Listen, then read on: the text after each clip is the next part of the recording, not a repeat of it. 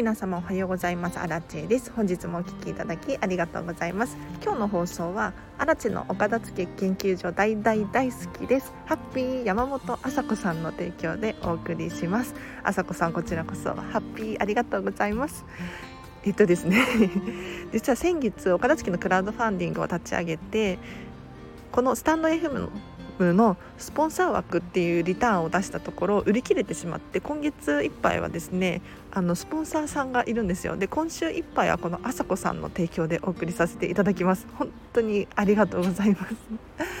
でじゃあ早速今日の本題に入っていこうと思います。今日はですね物を買う時に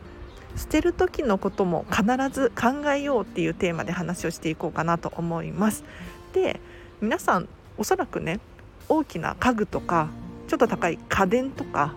そういったものは買う時に捨てる時のことを考えて買ったりすることもあるかと思います。うん、例えばなんだろうソファーとかベッドとか買った時にこれ捨てる時ってどうするんだろうっていうふうに思いますよね。でなんとなく調べたりとかすると思うんですよ。今日はそうじゃなくって小さなもの。どんなものに対しても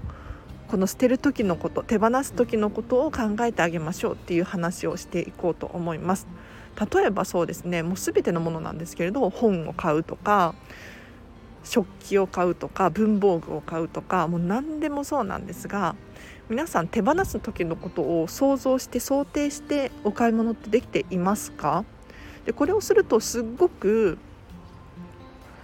心が穏やかでいられるなって思いますのでちょっとその話を詳しくしていこうと思います。でどうして手放す時のことをねまだ使っていないものに対して捨てる時のことなんて想像できないよなんていうふうに思うかもしれないんですけれどなんで考えなきゃいけないのかっていうと物ってやっぱりねいつかは壊れるって私は思うんです。でお洋服とかも着古せばよれてきたりとかシミができたりとか穴が開いたりとかしますよね。で形あるものっていうのはもう何が起こるかわからないので突然は食器とかも落として割れちゃうとかっていうのもありえる話ですし例えばどっかに落としてきちゃってなくしちゃうなんていうこともありえる話なんですよ。にもかかわらず壊れるのが嫌だからとかもったいないっていうふうに思って結構奥の方にしまっちゃったりとかしていませんか？あとは誰かからいただいたものとか大事に大事にこう残してしまいがちなんですよ。ただよくよく考えてほしいんですけれどもう全てのこの世に存在する全てのものっていつかはなくなるって私は思っているんですね。これは物もそうだし例えば観葉植物とかもそうだし、まあ、動物、まあ、人間とかもそうだと思うんですけれどいつかはねなくなっちゃうんですよね でこんなこと言うと悲しいというかネガティブなことに感じるかもしれないんですけれどやっぱり常にこう亡くなる時のことを考えておくと一つ一つのものに対してすっごく丁寧に扱えるんですよ。わかりますか？例えば私で言うとお気に入りのマグカップを使って普段生活してるんですけれどこのマグカップ毎日毎日使ってるんですよ。ただ落としたりとか洗ってる時とかいつもね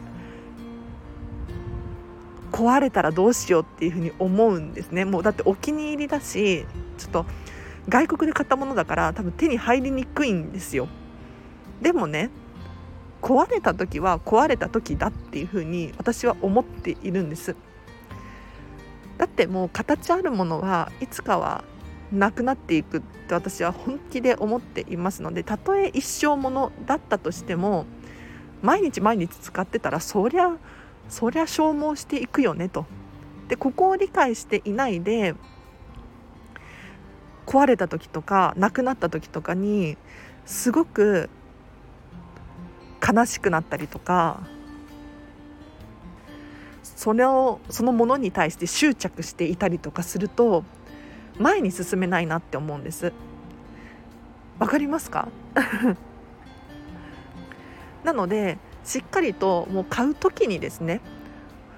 手に入れたものはもう失い始めているんだっていうふうに思うことによっていざ何か万が一のことが起こった時にしっかりと受け入れる受け入れてあげることができると思いますのでぜひ参考にしてみてほしいなと思います。であとポイントとしては最悪の事態ってなかなか起こらないんですよ。だから考えうる全ての最悪の事態をこう想定してみるんですよ物に対して、まあ、物に対してじゃなくても仕事とかお友達とか趣味とか全部のことに転用できると思うんですが全てのことの最悪なシナリオみたいなのを考えてもらうとその最悪なシナリオってほぼほぼ起こらないんですね。でさらに言うとその最悪のシナリオが起こったとしてももう想定しちゃってるから結構対処することができるんですよなので物に対しても本当にそれでなくなったらどうしようとかなくしたらどうしようとか壊れたらどうしようっていうふうに常に不安に思うかもしれないんですけれどじゃあそういう時にどうするのかっていうところまで考えてあげるといざそのものがなくなったり壊れたり消えてしまったりなんだろう。っていう万が一なことが起こっても結構心が穏やかにいられて対処することができるなって思います。で日々使う時も壊れないように使おうとか っていうふうに意識することができて一つ一つに対して大切に扱えると思うんですね。なのでぜひ物に限らずなんですけれど全てのねこの世に存在しているものに対して常にこう丁寧に扱ってもう最悪なシナリオを考えてあの最悪なことが起こっても受け入れられる体制を常にこう作っとく。何て言うんだろう例えばもうお仕事でミスしちゃってどうしようあわあわみたいなことあるじゃないですか。でもそれってあらかじめ想定できなかっただろうかと。うん、で想定しておけばすぐに対処することができたはずなんですねだからやっぱりねこの部分って本当に大切だなって思うんですだからいろんなところに転用してほしいですということで今日はここまでにします。で今日の合わせて聞きたいなんですが過去にですねゴミを受け取らない持ち込まないっていうテーマで話した回があります。こちら参考にしてほしいです。で最近ゼロウェイストホームっていう本を読んでるんですよなんか300ページくらいだからあっという間に読めるかなと思ったらまず本の大きさが大きくってで文字が小さくって意外とボリューミーで全然進まないんですよ この本が。でそのゼロ・ウェイストホームって何かっていうとゴミをゼロにしましょうと。うんあのリサイクルとかあるじゃないですかでもリサイクルって結局自分が使ったものを再利用してるわけですよ。ということはですよなんかあの再ペットボトルとかもリサイクルして新たなものに生まれ変わるかもしれないんですけれどこの過程がそもそももったいないペットボトルがなければリサイクルもないんだからゴミをゼロにしましょうみたいなそういう本ですごく衝撃的だったんですよ。で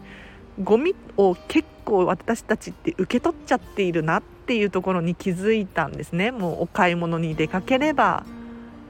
帰ってくるだけでレシートとか包装紙とか袋が増えてるみたいな現象が起こるじゃないですか。これを受け取るのをやめることによってもう捨てるっていう行為自体がなくなる。でゴミ捨てをするっていうの面倒くさいじゃないですか。だったらそのゴミ捨ての回数を減らすことだって可能なわけですよ。いやこれね本当に良かったのでちょっと気になる方いただリンク貼っときますのでチェックしてください。であと LINE で公式アカウントやってます。こちらがですね大変好評でありがとうございます。私、アラチェのメルマガですね、毎日毎日お片付けに関する話だったりとか、生活に役立つヒントだったりとか、何か気づきが得るような話をしていますので、もっとお片付けのレベルアップしたいよとか、もっと荒地さんのこと気になるみたいな方いらっしゃいましたら、ぜひお友達申請してくださいでここはですね私に直接メッセージを送れる設定にもしてありますのでお片付けに関するお悩みご相談あらちにどうしても聞きたいことみたいなのがあればお気軽にメッセージを送ってくださいでもし匿名がいいよっていう方はですねこちらのスタンド FM のレター機能を使っていただくと匿名で質問を送れますのでぜひご活用ください。であと最後にお片付けのモニターさんを募集しております。でこれ何かっていうと私が見習いこんまり流片付けコンサルタントなので正式な片付けコンサルタントになる一歩手前なんですね。なので正式なお客さんではなくってモニターさんでお片付けのレッスンが今できる状態なんです。で正式な片付けコンサルタントになってしまうと1時間5時間3万3000円でレッスンをします。けれど今だとですねモニター価格でできてこれがめちゃめちゃお得で私が実際にお家にお伺いして一緒にお洋服を畳んだりとか 本当に書類を1枚ずつチェックしていったりとか、まあ、オーダーメイドのお片付けお客様に合ったそれぞれのときめきに合ったお片付けっていうのをしていきますので本当にお得でこれが私の場合だと1レッスン5時間8000円プラス東京都大田区からの交通費をいただいてやっております。でこれが期間限定なんですよ。というのも6月には正式な片付けコンサルタントになりそうなので5月の末の予約まで受け付けております。ぜひ気になる方いらっしゃいましたら、まあ、レターで質問を送っていただいても結構ですし LINE 公式アカウントで直接メッセージいただけるととっても嬉しいです。では皆様今日もお聴きいただきありがとうございました。日曜日ですね。なんか日曜日なんだとか思って。今日も4月の18日なんですよね。なんか桜も散って春もゴールデンウィークが近づいてきていて。なんかなんて言うんだろう。私時間が早いっていうふうに思ったことが人生で一度もないんですよ。なんか不思議な体質の持ち主でなんだろう。その楽しくってあっという間になんかゲームしてて1時間2時間があっという間に経ってしまったみたいな現象はあるんですけれどそうじゃなくって毎日が早いとかもう4月なんだっていう感覚はなくってうん4月だよねみたいな タイプの人間でなんかこの4月までにいろんなこと起こったじゃんってすごくすごく思うタイプの人間なんですよ。でも年々早くなってるみたいな人がいると不思議でしょうがないんですよね。なんでだろうみたいな。多分多分なんですけれど私いろんなことしてるんですよ。これが原因かなと思ってて。で仕事とかもなんか5年に1回は結構大幅に転職していて慣れてきたらやめるみたいなことをしてるのでなんか慣れって結構人の時間に左右するなって私は思うんですがちょっと雑談が長くなりそうなのでここまでにします。これからジムに行きたいんですよ。ジムに来て仕事行きたいのに全然なんかおしゃべりが好きすぎて話が長くなっちゃってジムの時間が削られてるんですよこれはこれは大問題なのでやめます。はい、ではもう、えっと、このチャンネルは見習いこんまり流片付きコンサルタントである私がもっとお片付けがしたくなるそんな理由や効果について話したりお片付けがもっとときめくもっと磨くことができるチャンネルでございます。もし気になる方いらっしゃいましたら毎日更新しておりますのでこのチャンネルフォローしていただいてまたお会いできるととっても嬉しいです。では皆様日曜日。今日もハッピーな一日を過ごしましょう。あらちでした。バイバイ。